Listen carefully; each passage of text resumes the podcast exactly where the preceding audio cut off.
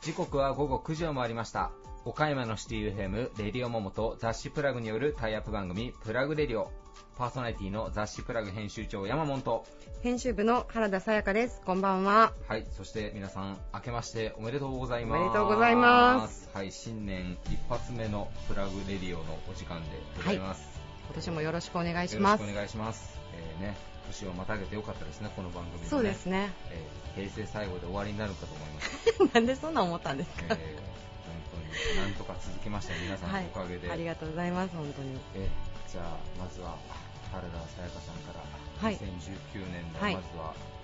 抱負をもうそういうのいきなり言うのやめようよ。何も準備してないの、ね、本当だよ、えーまあ、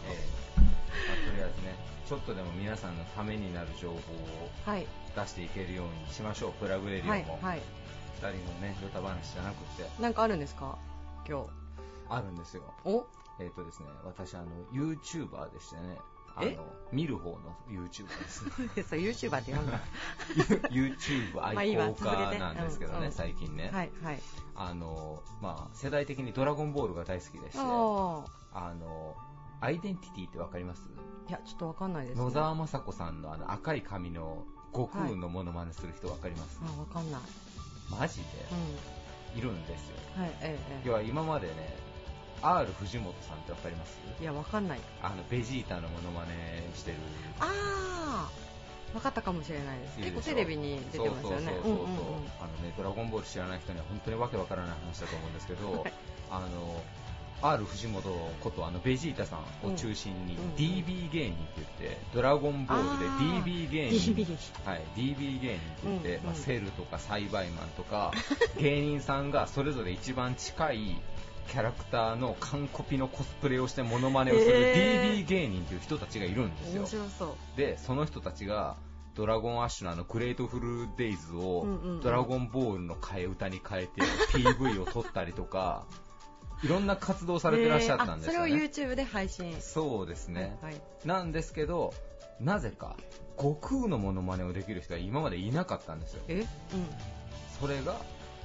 アイデンティティのあの野沢雅子さんのモノマネをする人のおかげで、やっと悟空が揃ったんですよ、まあ、悟空どころか野沢雅子さん、うん、えー、孫悟空、孫悟飯、孫悟天やってますから、うん3人いけるわけですよ、なるほど。初めて DB 芸人がこれで完成したわけなんですよ、はいはいはいはい、もう夢のようなことですよ、見れない絡みが見れるんで、悟空もう出るわらよるあなた。あごめんなさいね。いやいつ突っ込もうかなと思ってたんですよ。いやいや。これ？身のある話。これいい？身のいや身の身のある話。これ？これ。まあいいわ続けて。でね。でねあの YouTube でずっとそのアイデンティティのネタとかを、うんあのもうちょっと結構やばいネタ下ネタとかもあるんですよ、あの野沢雅子さんが悟空の声で、うん、あの女性ですから野沢雅子さんは。相方の人に、よし、おめえの如意棒見してみろとか、なんかそういう、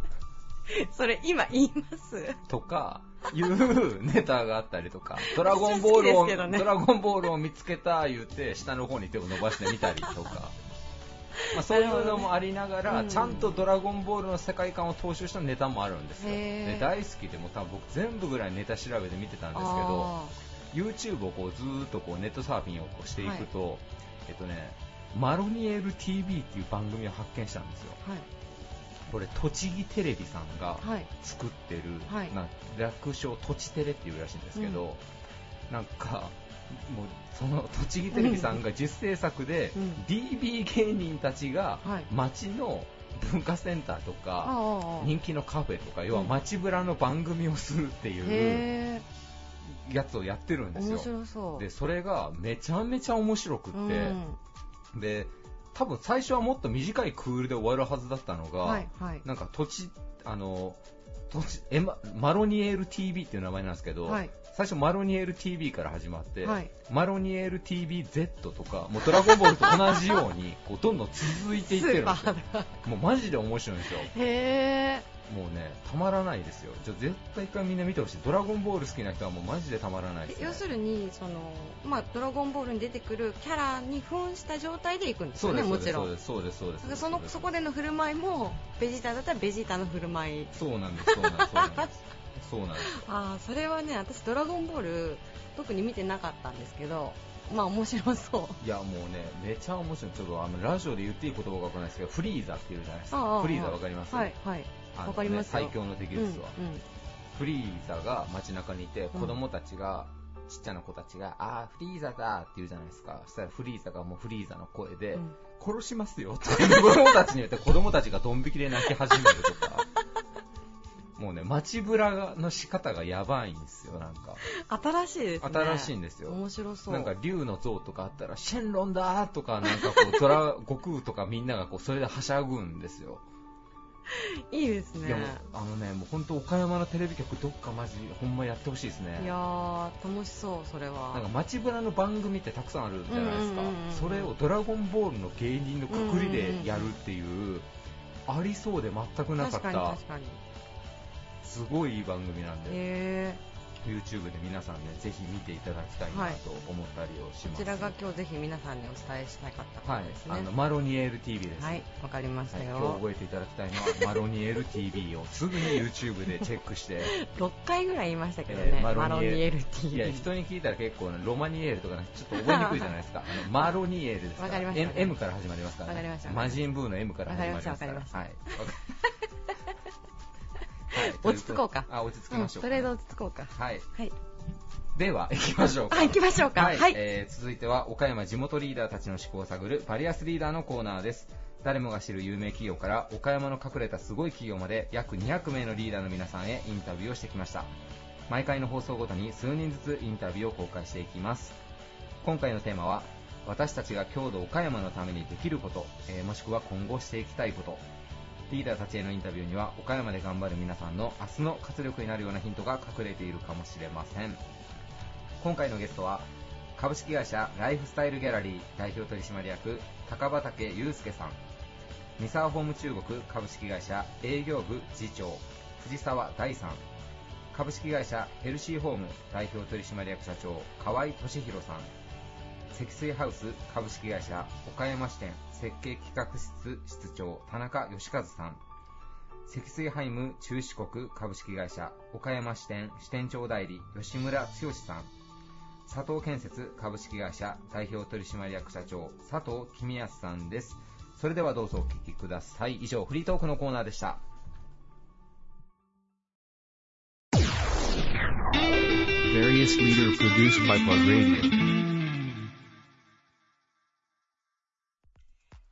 ライフと黄緑プルプッシュツールなどを運営し幅広いリサイクル商品の買取販売を手掛ける株式会社ライフスタイルギャラリー代表取締役の高畑祐介さんです。どうぞよろしくお願いします。はい、よろしくお願いいたします。お願いします。えー、今回のテーマはですね、私たちが郷土岡山のためにできること、またましていきたいと常日頃思われていることっていうテーマでお話を伺ってるんですけれども、はい、こう買取販売に特化した企業さんとしてあのどんなことを挙げていただけるでしょうか？はい。えー、まあ、あの、リサイクルショップということはあるんですけども、まあ、働く人にとっては、えー、まあ、この会社が、こう、岡山にあってよかった、と思ってもらえるような、まあ、必要な場所でありたいと思いますし、えー、まあ、お客様にとっても、やはり、えー、岡山だからこそ、えー、この、ライフ先緑というお店が、えー、プルプッシュツールというお店が、必然に必要とされるそんな場所でありたいなと思いますので、まあ、岡山にとって、えーまあ、必要になってもらえるような会社にしていきたいなと。わかりました。はい、もうあの何を隠そう私自身がですね、あの今現在 ライフスタイルギャラリーさん、黄緑さんで、はい、あの買わせてもらった家電をもう5年間一切故障なしで長く使わせてもらってまして、非常に感謝しているんですけれども。本当にこう、なんていうんですかね、買取販売っていう事業の中でも、すごく誠実に、あの、お客様と向き合われてらっしゃるのかなと思ってるんですけれども、ちなみに実際、こう始められたのが何年前ぐらいですかね？ちょうど10年ぐらい前。そんな最近とか私もうちょっとこう前からあったような勝手な印象でした。はい、はい、あそうなんですねで今が、えー、君よりさんと、はい、あとはプルシプッシュツール、はい。えー、工具。工具そうですね、はい、電動工具、まあ、これは職人さんたちが使うような、えー、あ道具になるので、はい、まあ、一般の方にはなかなか馴染みがないものかなと思うんですけども、まあ、そこに特化するという形でやらせていただいてます。はい。結構珍しいその販売店ですか、そういった工具に特化した。今はまあこう専門店、まあ、それこそ服に特化しているリサイクルショップさんがあったりとか、あ釣り具だったりとか、ゴルフ用品とかっていうものがある、まあ、一つのこうカテゴリーみたいなものかなとは思うんですが。結構こう店構えもインパクトがありますよね。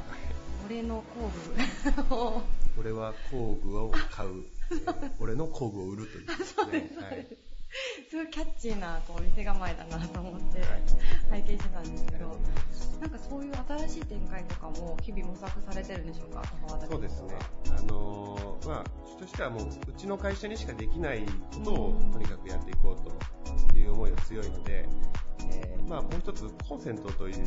あのまあ、古材というものを、まあ、通常はもうゴミになるようなものなんですけども、うん、そういったものをもう一度僕たちのエッセンスを加えて、え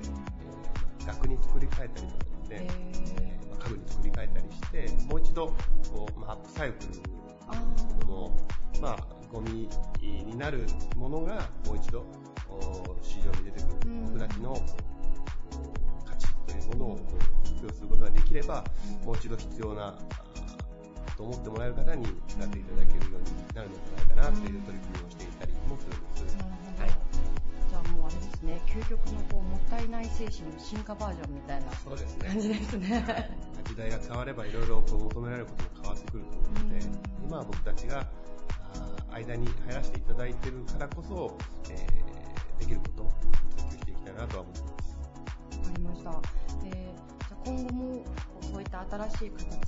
を模索しながらも、はい、まあ、現在のその金鳥さんだったりとかライフスタイルギャラリーフルフスツールっていうところをこうさらに力強く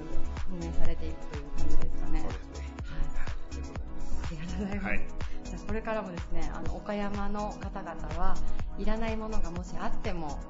ゴミにするのではなくて、まずとりあえず、ね、相談していただくのが一番いいかと思います。でこう何かこう新しく欲しいものがあった時にはやっぱりかなりこう安価ですよね。新品で買うよりも。そうですね、まあ、うん、あのやはり中古に対する嫌悪感がある方も正直いると思うんです、うん、まあ、あの中古でもいいものというものもあると思いますし、まあ、あのこういう、まあ、災害などの、まあ、起きてしまうような時代ですから、まあ、そういう形でうちを活用していただいたりとか、あ僕たちもできる協力していただいたりとかっていうことはもっとできると思いますし、まあ、それが僕たちにとってできることなのかなと思いながら、仕事させていただいてます。わかりました。ありがとうございます。皆さんぜひですね、あの、いろんな岡山にも倉敷にもあの店舗がございますので、ぜひ一度足を運んでもらって、結構面白いものも、面白いテイストのものも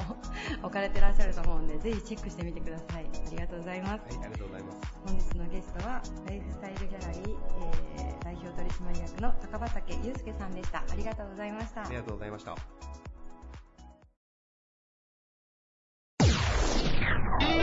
Various leader produced by Plug Radio.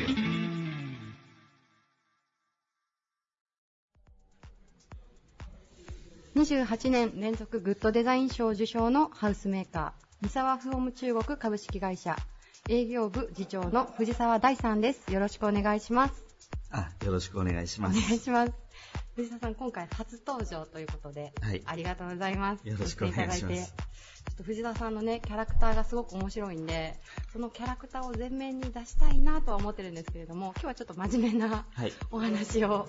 あの、聞かせてもらいたいと思います。はい、え今回のテーマがですね、私たちが郷土岡山のためにできることというテーマなんですけれども、こちらについて三沢ホームさんどういうことを挙げていただけますでしょうか？あ、はい。えー、当社はですね、はい、あのスマイルリングシステムっていうのが先ほどありましたけど、こう建てられたお家をですね、はい、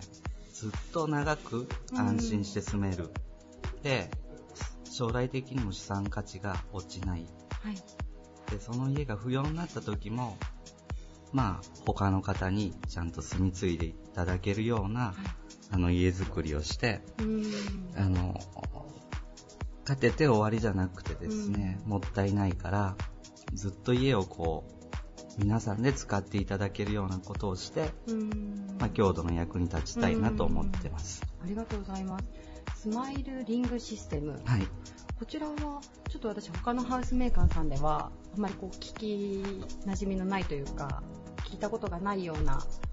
ことなんですけれども、はい、その、ね、マンションとかだったら資産価値をこう、っていうのも分かる気がするんですけど、はい、戸建ての住宅でっていうと、なかなか取り組まれてる会社さん自体が少ないんじゃないのかなと。そうですね。はい、あの日本が、まあ、特殊なんですけど、うん、アメリカやイギリスに比べて日本だけ極端にこう家を建て替える年数が短いんですよね。大体30年ぐらいで建て替えてます、はい、それってすごいもったいないことだなっていうのは一つあって、まあ、それを改善したいなっていうのがありまして、はい。まずは家のスペック、うん、強さをどんどんどんどん上げていって、うん、住んでる間にメンテナンスはほとんどいらないよとか、はい、大きい地震が来ても安心だよっていう、はい、強い家をまずご提供するっていうのが一つ、はい、で30年以上前普通は住むわけですよ、皆さん35年ローン組んで、はい、大体人間って途中で飽きますから。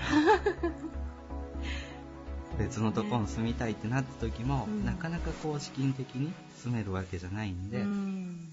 リフォームをして、はい、お化粧をし直したりして、うん、でそれのお手伝いもぜひさせてくださいと、はい、でする、えー、体制もちゃんと整えてます、まあ、そうすることによって生活もまた楽しくなるし、はい、お家の実は価値も上がっていってるんですよね。上がっていってるんですか、えーまあ、築20年のお家だけど、最新の設備がついてるとか、はい、でもこれもともと中身はボロよねなんて言われることがあるんですけど、中身はすごい強く作ってるから、長く持ちますよと、骨がしっかりしてるからお化粧をきれいにすれば、はい、またまた価値が上がるような家になりますよ。なるほど。そんな感じ。骨がしっかりっていうのは、はい、えっと、それこそさっきちょっと事前にお伺いした耐震補強とかそういったことも含めて。そうですね、はい、補強というよりはもともとの作りがかなり頑強なんですよね、はい、あんまり知られてないんですけど、はい、南極？南極？の昭和基地、はい、あれミサホームが作ってまして。そうなんですか？それで南極あそうなんです。クラスっていうのを小学校で、やってます。そうだったんですか？まあ、大体国のプロジェクトだったんで、あまり告知してなかったんですけど、はいえー、南極って、風速60メーターとか、60メートル。マイナス40度とか、結構過酷な状況なんで、はいはい、そこへ実は、今岡山で建ててるお家と、同じ骨、構造体で作ってるんですよ。そうなんです。めちゃめちゃ説得力ありますね。それは。南極ちょっと話ずれますけど、はい、はい、南極も実は夏があって、はいはい、1ヶ月だけ雪が降らないんですよ。雪が降らないだけ。うん、で、その時に立ててしまわないとダメなんです。で、その炭鉱機で工事ができるっていうのが一つ目。あ、はい。で、二つ目が、あの、大工さんを何十人も南極に連れて行けれないんで、うん、実は立ててくれたのが、越冬隊って言って、あ、はい。あの1年間南極にいてオーロラとかを観測する学者さんが組み立ててくれたんですそうなんですか？すごくないですか？まあそれができるのも実は工場で骨組みはガチッと作ってミサホームから1人現場監督が行って指示をするだけで隙間なく作れるっていうのが、はい、あのなんていうんですか？採用される理由があって。あとはやっぱりその寒いからあの断熱性が非常に高いっていうのが選ばれて実は南極の昭和基地。9割以上うちが多分作ってそうなんですね。すみません全然存じ上げてなくて多分リスナーさんも今驚かれてるんじゃないかなまあ今のお話でですね十分その強度のスペックっていう部分がどれだけすごいかっていうのがおそらくもう伝わったと思うんです。でそのプラス、えー、とこう例えば30年経って、まあ、どうしてもこう家を手放さないといけないとか、はい、そういった時にもサポートをしてくださるんですね。はいしてます、はい、えっ、ー、とスムストック査定っていうのがあって、はい、お家の骨組みとお化粧を分けて査定しましょう、うん、骨はしっかりしてるから、高い査定がつくし、はい、お化粧はまあ古くなってるから、価値がないよなんていう高い査定をして、まあ、将来売却される時も安心、で最終ですね、はい、私たちはホームに入るから家いらないよとか、うん、子供が独立したし定年したし、うん、海が見えるところに住みたいよなんてなった時はですねお家を借り上げてですね、はいそれをまた新しい別の人に住んでもらう、そういう仕組みもうちは取っております。でこれってお家を建てた方から言うと、まあ、第2の年金みたいになるので借り上げ借り上げて収入が入ってくる収入が入ってくるのででそれもこれもできるのは皇族体、骨が長持ちするから、安心してできるっていう仕組みにしてます。でそれをもとに建てて住んでいただいてる間、はい、飽きてきた頃、いらなくなった時、本当にもう出ていく時、全部ずっとサポートしていくっていう意味で、スマイルリングシステムっていうのを、はい、まあ、前面に押し出して、今、仕事をしてます。ありがとうございます。本当にこう住む人のことをね、なんかすごく誠実に考えてくださってるなっていうのがそのシステム聞いただけでもすごく伝わってくるようですね。ありがとうございます。ありがとうございます。ぜひですね、あの三沢ホームさんの家づくりあのご注目いただければと思います。本日はありがとうございました。はい、ありがとうございます。本日のゲストは三沢ホーム中国株式会社営業部次長の藤沢大さんでした。ありがとうございました。ありがとうございました。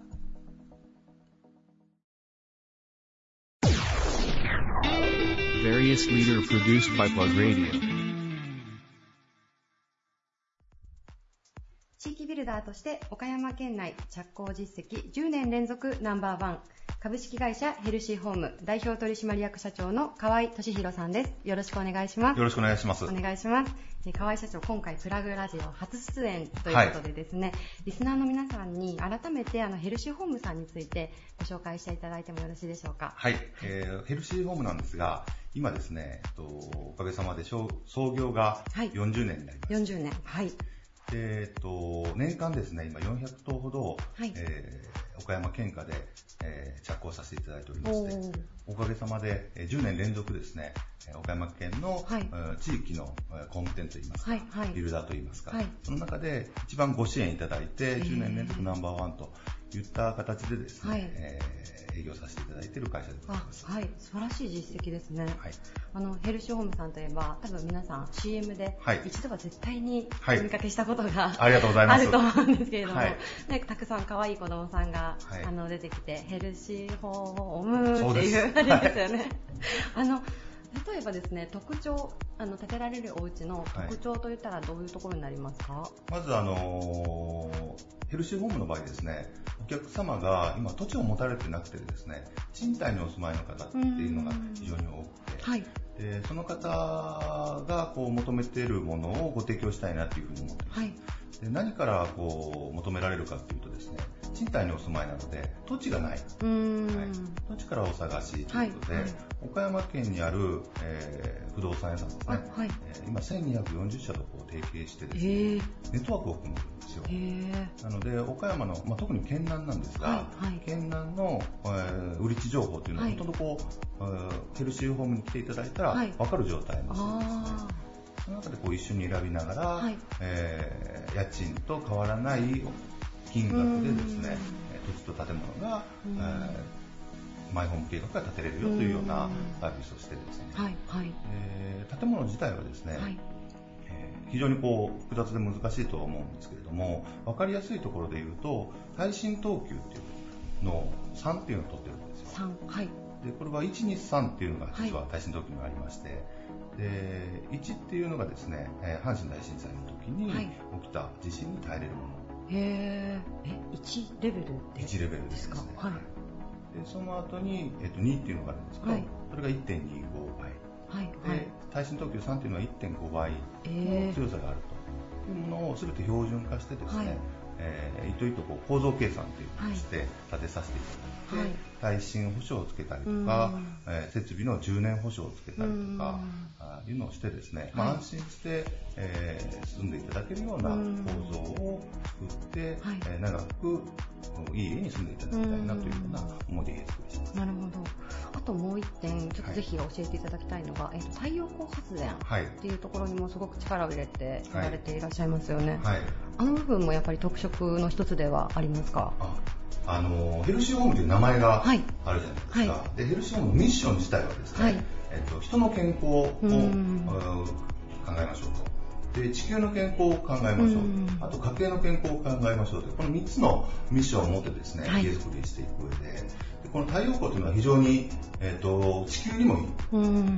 で家計にもいいということで、はい、えー、ここはやっぱりこう家の中で太陽光というのを当然に標準化していきたいなという思いでさせていただいててなので今7割から8割の方は、はい、ヘルシーホームで買っていただいた場合太陽光をつけていただい。てあそうなんですね、はい、じゃあもうそれをこう会社としてもかなり推進してい。らっしゃるということですね、はい、いや家計にもね健康ありがたいですね。ですよね。ありがたい家賃並み以下でなるべく払いたいと。いや本当に、はい、でも家賃並みだったら、なんか賃貸に住んでるのがね本当になんかこうバカバカしくなるって言ったらあれなんですけど、なんかもったいないことしてるなっていう気分になりますもんね。なりますよね。本当に、なるほど。ありがとうございますえっとですね、社長今回は、はい、あのまああのラジオ出演いただいてテーマがですね私たちが今日のお買い物のためにできることというテーマなんですけれども、はい、ちょっとこちら事前の取材でですねい。ろいろお話を伺っていると、はい、社長なんかマビーの復興のご支援というところで、もう本当にこう全社を挙げて、あの採算度外視のようなことをされていると、ちょっとこちらをあのぜひご紹介いただいてもよろしいですか？はい。まあ、今回ですね、マビのマビだけではないですけども、岡山で、えー、震災があります、はい、私たちも日頃皆さんにお世話になって、えー、いただいている中で、まあ、社員も全員こうマビに行って何かできることがないかということで、えー、行かせていただきまはい、でその時のこう皆さんの住まわれている方の声であるとか、状況を見させていただいて、えー、まあ、すごく大変ですし、何かこうできることがないかなと思ってますね。で私たちにできることってすごく限られてるなっていうのも逆に思うんです私たちがやってるのは家づくりなので家づくりで何かこう支援できないかなっていうふうに考えた中でいろんなこうヘルシーホームにご相談に来ていただけるお客様もいらっしゃってですね、でその中でなるべくこう今家お家があると。で、えっと、ローンがあったりもするし、えー、大変なんだと、うん、実際ですねこう家を建てるときに火災保険とか地震保険とかっていうのは入られてるんですが、はい、水災っていうのにはなかなか入られてなくてですね。でななるべく予算を抑えて、はい、あのお家が建てたいとか、はい、あいうご相談をいただきました。でその中で、えー、いろんなお客様いらっしゃるんですが今賃貸にあ今までですね一戸建てにいらっしゃって、で仮設の賃貸住宅に行かれてですねまあ、やはりこうずっと戸建てでいらっしゃったので、賃貸に行った時の悩みっていうのがあってですね、なるべく早くこう戸建てに戻りたい。で、リフォームの見積もりもいっぱい取られてるし、えっ、と、新築の方がもういいかなっていう方もいらっしゃる。で、リフォームするにも結構な額になるんですよ。そうですよね。でもう少しあの、まあ、大体1000万から1500万とか、はい、確かに2000万とかっていう見積もりが出てきてるのででなるべくですね私たちもできることっていうとやっぱり新築を建てるのが得意な会社なので、はい、えー、そこでこう何かこうお答えできないかなと思ってます。はい。でまあ、その震災に遭われた方のご支援ということで、はい、普通ではちょっとできない価格帯でですね、はい、えーと、お手伝い少しでもできたらなという思いで、はい、えー、ちょっと採算を合わ,、まあ、合わないような合わないというかもう利益が本当に出ないような金額でしたよね、はい、教えていただいたのは本当に。ただ、まあ、お客様が、はい、が困られてる中でできることというとですねそういうところが一番、はい、あのお返ししやすいのかなというふうに思ってですねそういうあの応援住宅っていうのをちょっと商品化商品化というか、はい、企画を作ってですね、なるほどご提案させていただいているありがとうございます、本当に。それはもう社長がご決断されて。そうですね。はい、まあ、私が決断というか、お客様の声が非常にあの多かったというところですね。なるほど。いやもうでも本当にあの住むところに本当にこう困られてるっていうのはよくニュースでもお見かけしますし、はい、じゃ仮設住宅の数も足りないっていうお話もねよく聞くので、はい、そういう取り組みがね一社でもこうしていただけると、本当にすごく助かるんだろうなと思います。あのこのお話はですね、はい、あの私たちがちょっと無理やり社長ぜひご紹介させていただきたいということで、お話ししていただいたんですけれどもあの今お聞きになっているリスナーの皆さんもですね、まあ、こういった取り組みも含めてあのヘルシーホームさんの家づくりというところにぜひご注文いただけたらと思います、はい、ありがとうございます。ありがとうございます。本日のゲストは株式会社ヘルシーホーム代表取締役社長の河合俊弘さんでした。ありがとうございました。ありがとうございました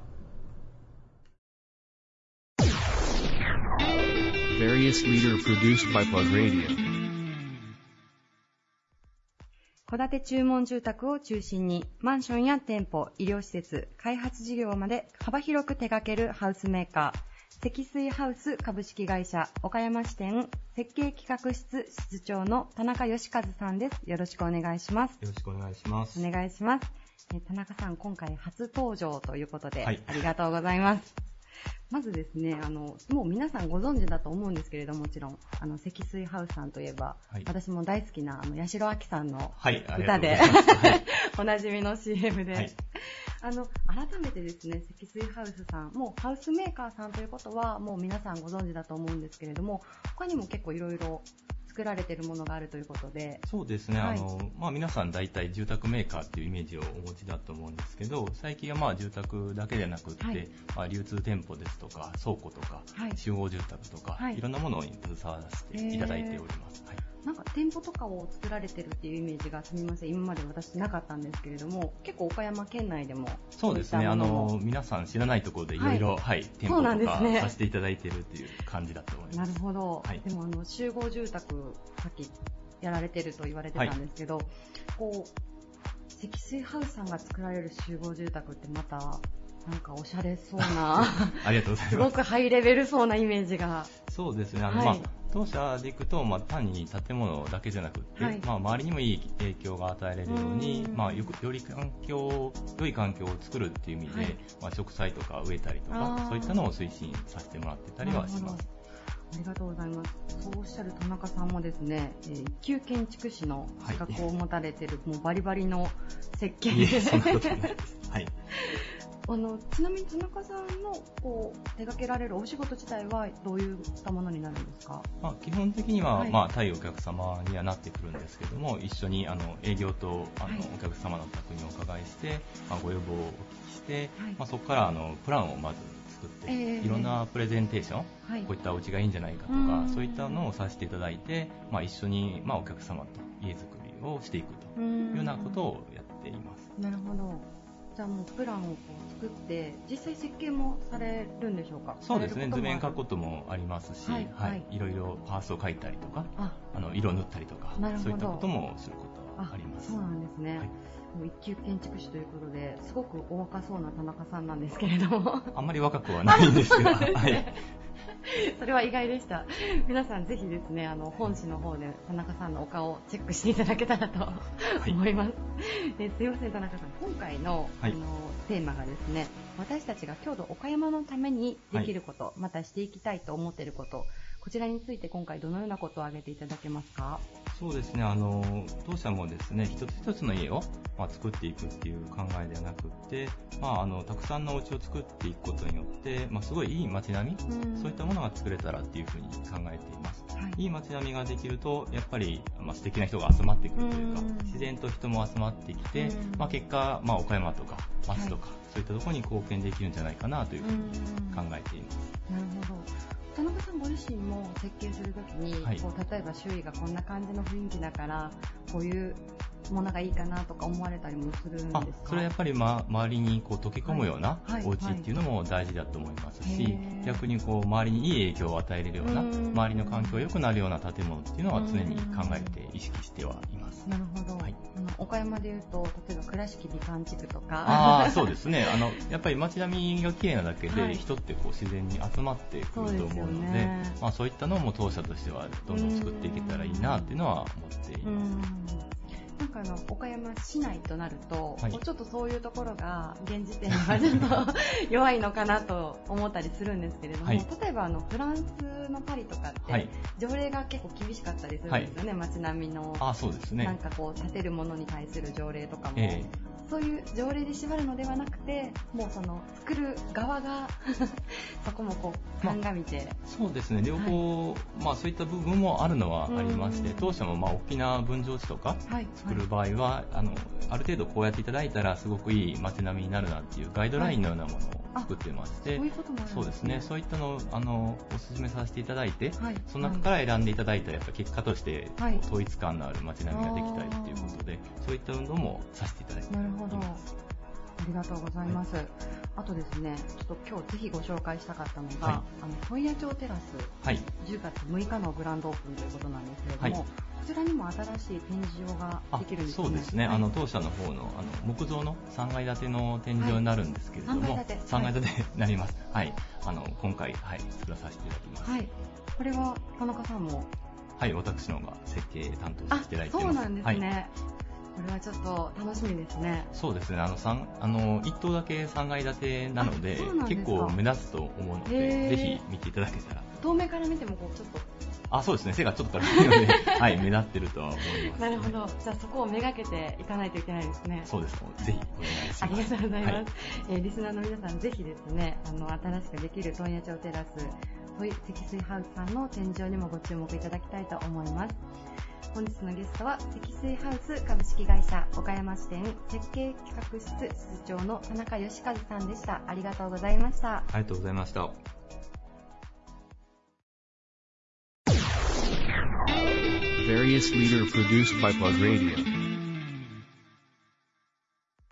太陽光発電システムの搭載率ナンバーワン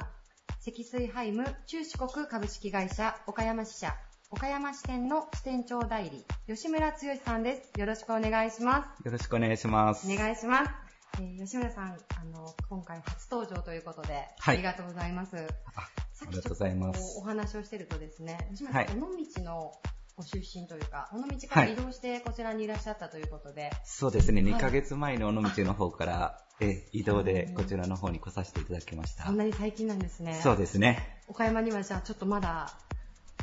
これから馴染んでいくとそうですね。これから、はい、馴染んでいこうと思います。ありがとうございます。はい、ちょっとじゃあ、あの、そんな吉村さんにですね、あの、郷土、岡山のためにと言ったらあれなんですけれども、はい、あの、もう、積水ハイムさん、事業を通してというところで、私たちが郷土のためにできること、またやっていきたいと思っていること、こちらについて今回教えていただけますか？はい。はい。えー、私たちはあの住宅の販売っていう、えー、取り組みを行っておりますので、やはり一番はあの安心安全な住まいの提案、はい、えー、こちらの方を心がけております。はい、またあの地球環境を考えた、え太陽光発電システムの販売、また60年サポートシステムといいまして、はい、60年間お客様とのお付き合いを絶やさないという形の、まあ、CS の向上、えー、そういったところを、えー、主に取り組みを、えー、行っております。はい、ありがとうございます。60年の保証というと、もう数あるハウスメーカーさんの中でもトップクラスといいますか、そうですね。はい、聞いたことがないような長さなんですけれども、はい。やはり60年間あのサポートさせていただくことによって、はい、えー、5年おきにですね、はい、お客様のご自宅を点検させていただくような形になります。ですから、あの、今お住まいされているお子さんとかの代になっても、はい、本当に安心してお住まいいただけるような形で、はい、えー、長くお付き合いをさせていただくっていうことで、えー、その取り組みを行っております。日本はですね、結構住宅のなんていうのか寿命が短いというようなお話を聞いたことがありまして、だいたいこう30年ぐらいという感じなんですけれども、はい、そうではなくて、まあ、60年まあ、単純に2倍ですよね。そうですね。それだけ長い間、まあ、1世代だけじゃなくて、その世代を引き継いで住んで、うん、住めるお家を作られているという。そうですね。はい、やはり構造自体も鉄骨で、えー、長持ちするような作りになっておりますので、本当に、まあ、あの耐震性もしっかりしておりますし、はい、あのメンテナンスをしながらですね、はい、長く住んでいただくことができるような住宅になっております。なるほど。ありがとうございます。あとあの積水ハイムさんといえば皆さん、はい、の CM でもよくあのご覧になっているかと思うんですけれども、はい、これからあれですね冬に向けてちょっと私が口ずさみますけれども えー、帰りたい。帰りたいですよね。ありがとうございます。ありがとうございます。こちらのあの阿部寛さんの CM でもおなじみなんですけれども、はい、太陽光発電あのさっき冒頭でもご紹介したように搭載率ナンバーワン、はい、そうですね。業界ナンバーワンということでしょうか？そうです、はい、あのギネスにも載ってるんですけれども、はい、搭載率はあのナンバーワンです。おはい、これはもうかなり以前から太陽光発電というところは目を向けられてやってこられたんですか？はい、15年前ぐらいですかね。あの、出始めの時から、はい、えー、太陽光発電、まあ、環境への取り組みっていうことで力を入れておりまして、はい、最近ではですね、はい、太陽光発電だけではなくて、災害も多いですから、あの、今度は蓄電池ですね。災害が起こって停電が起こった時とかも、あの普段通り生活していただけるような形で、うん、安心して本当にあの住んでいただけるような形で、うん、えー、蓄電池のご提案っていうのを今は力を入れて行っております。なるほど。蓄電池というと蓄えるという意味の蓄電池ですかね。ねはい。じゃあの普段の生活で例えば今日みたいな晴れてる日に貯めておいて、もし電気がストップしてもその分をまた使えるっていうそうですね。ような仕組みでしょうか？はい。昼間発電してそれを蓄電してたら、はい、あの夜もですね、えー、その蓄電池で貯めた電気で生活していただくことができるような形のシステムですね。なるほど。じゃあのさっきの60年保証ももちろんそうなんですけれどもそういったまあ環境への配慮、はい、あと災害に強いっていう部分を含めて、本当の意味でこう安心、はい、安全そこもずっとやられて。そうですね、はい、私たちの取り組みとしてはやはり皆様が安心安全で、うん、えー、快適に住んでいただくこと、うん、これが一番と考えておりますので、はい、えー、そういったあの環境への取り組みとか含めて、はい、うん、いいご提案ができるような形でお勧めさせていただいております。ありがとうございます。ちなみにこう問屋町テラスさんあの、はい、新しくご出店されると思うんですけれども、はい、もしこうあれですね私たちが一般の人間が訪問した時にそういったこうご相談とかにも乗っていただけるものなんでしょうか？あそれはもうぜひご相談させていただきます。ありがとうございます、はい。そこにはちなみに吉村さんは？もうあの顔は出していただけると思いますので ぜひ声をかけていただいたらと思います。ありがとうございます、はい、えあのこれからですね岡山いろいろ多分発掘されていかれる段階だと思うんですけれども、はい、もしよかったら皆さんのショールームに足を運んでですね吉村さんに岡山のおすすめスポットおすすめのお店とかそういったお話もしていただけたらなと。ぜひよろしくお願いいたします。思います。ありがとうございます。はい、ありがとうございます。本日のゲストは、積水ハイム中四国株式会社岡山支社岡山支店支店長代理の吉村剛さんでした。ありがとうございました。ありがとうございました。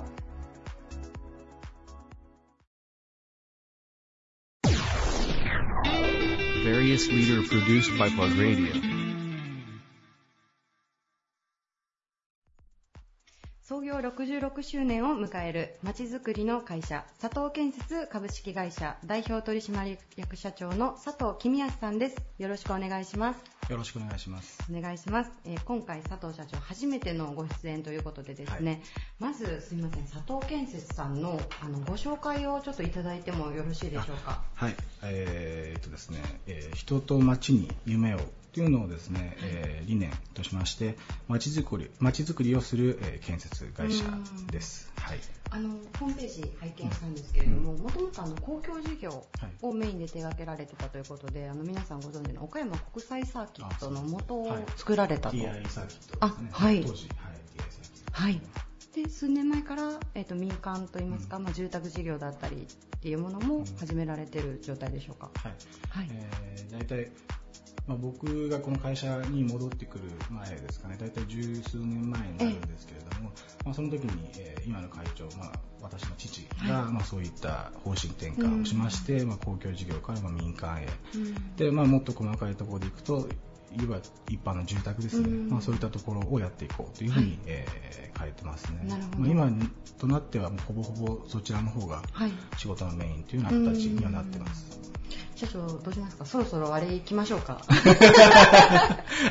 か。はい。あの事前の打ち合わせでですねあの佐藤建設さんのあの有名な CM ですね、はい、おそらくこのメロディーを聞いていただいたらリスナーの皆さんあーとなっていただけると思います。じゃあ社長行きましょう。お願いします、はい。えー、佐藤佐藤佐藤建設 ありがとうございます。はい、すみません、ありがとうございます。はい。えー、もうこれでね、伝わったと思います。はい、あの、冒険の、あの、こう、題材にした、あの、CM なんですけれども、こう、やっぱり、街づくり、こう、人のためにっていうところも、そういう、こう、楽しもうっていう気持ちが根底にある会社さんなのかなと思いながらあの CM も拝見してたんですけれどもやっぱりそういったあの仕事を楽しもうその街づくり楽しもうっていうところがあるんでしょうか？そうですね。あの、まあ、私自身の、えーまあ、今までの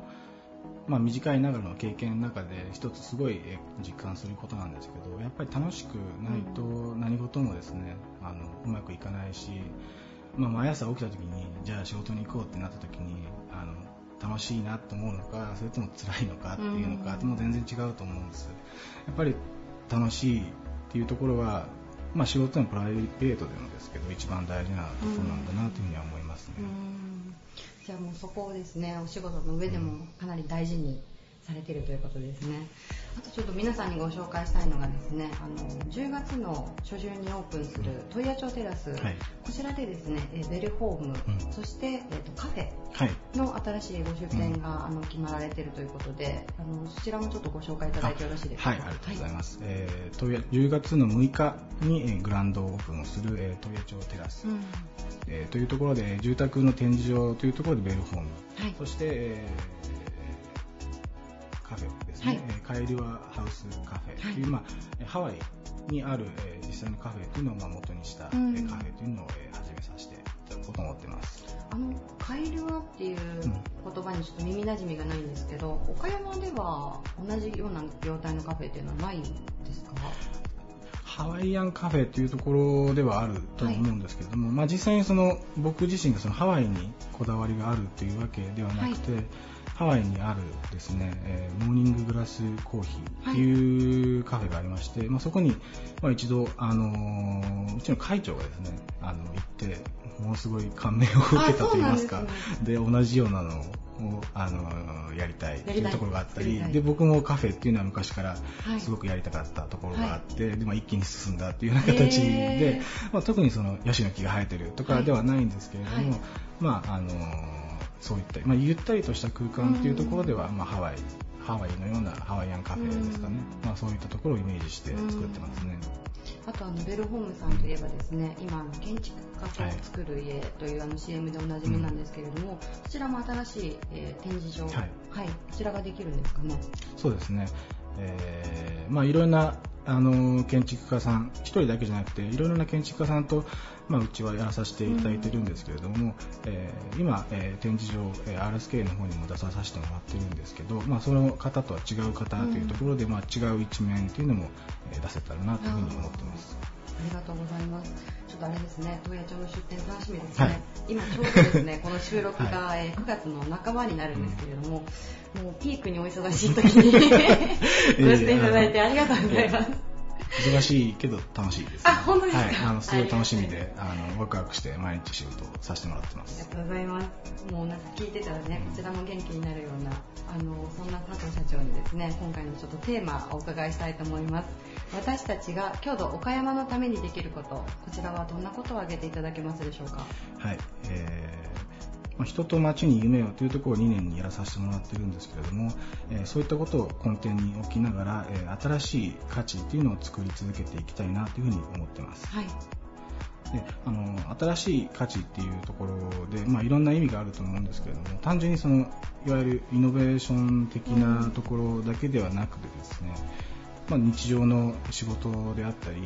まあ、そういったところというところで、まあ、その業務改善要は効率化をしていって余暇を作るとかですね、まあ、そういったところもしっかり価値として認めて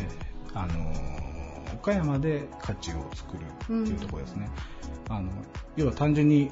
商売をするというだけだったら東京とか大阪とか人がいっぱいいる市場が大きいところに行ってやった方が成功は大きいとは思うんですけれどもでそれをこう岡山に持って帰る、まあ、それもいいと思うんですけども岡山で作るっていうところですね、岡山で会社を持って岡山で人を雇って、で自分たちでそういった、え改善であったり、えー、まあ、良くしていくってことを、新しい価値っていうのを作っていく、でまあ、それがあの岡山のためにもなると思いますし、岡山全体のあの発展といいますか、まちづくりにつながるというふうに思ってます。なるほど。佐藤建設さんが新しい価値観をあの新たに生み出していくというのは、ね。はい、あ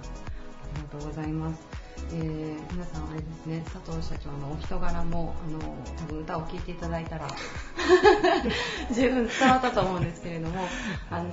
もうスタッフさん皆さん本当に今日私たち温かく迎え入れていただいてあのぜひですねショールームに足を運んでいただいてあの佐藤建設さんのまちづくりものづくりっていうところを感じていただけたらと思います。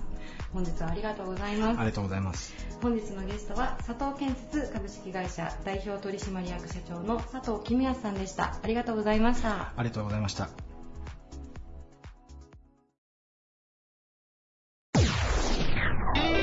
various leader produced by Plug Radio.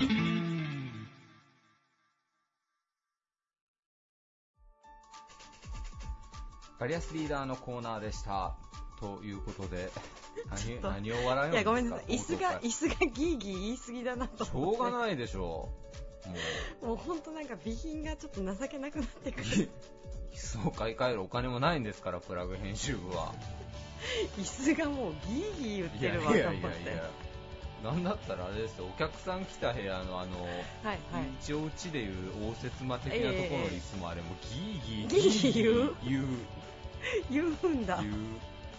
本当にお耳障り申し訳ございません。何なんでしょうね、うん、本当に。働けど働けど働けど働けどね本当に年末年始一杯のかけそばですわ私たちはもう渋いねえー、ダメですわえー、というかもうね、ドラゴンボールの話はもういいかな。いや、でもなんかしたそうだよね。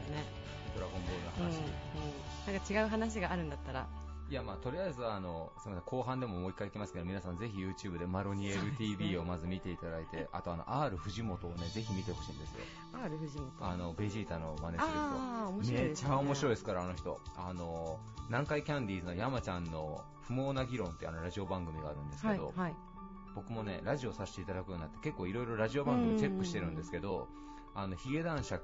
山田るい53世の、はい、えー、ルネッサンスラジオ、はい、えー、それからあの南海の南キャンの山ちゃんのラジオ番組も、この2つが抜群ですね、やっぱ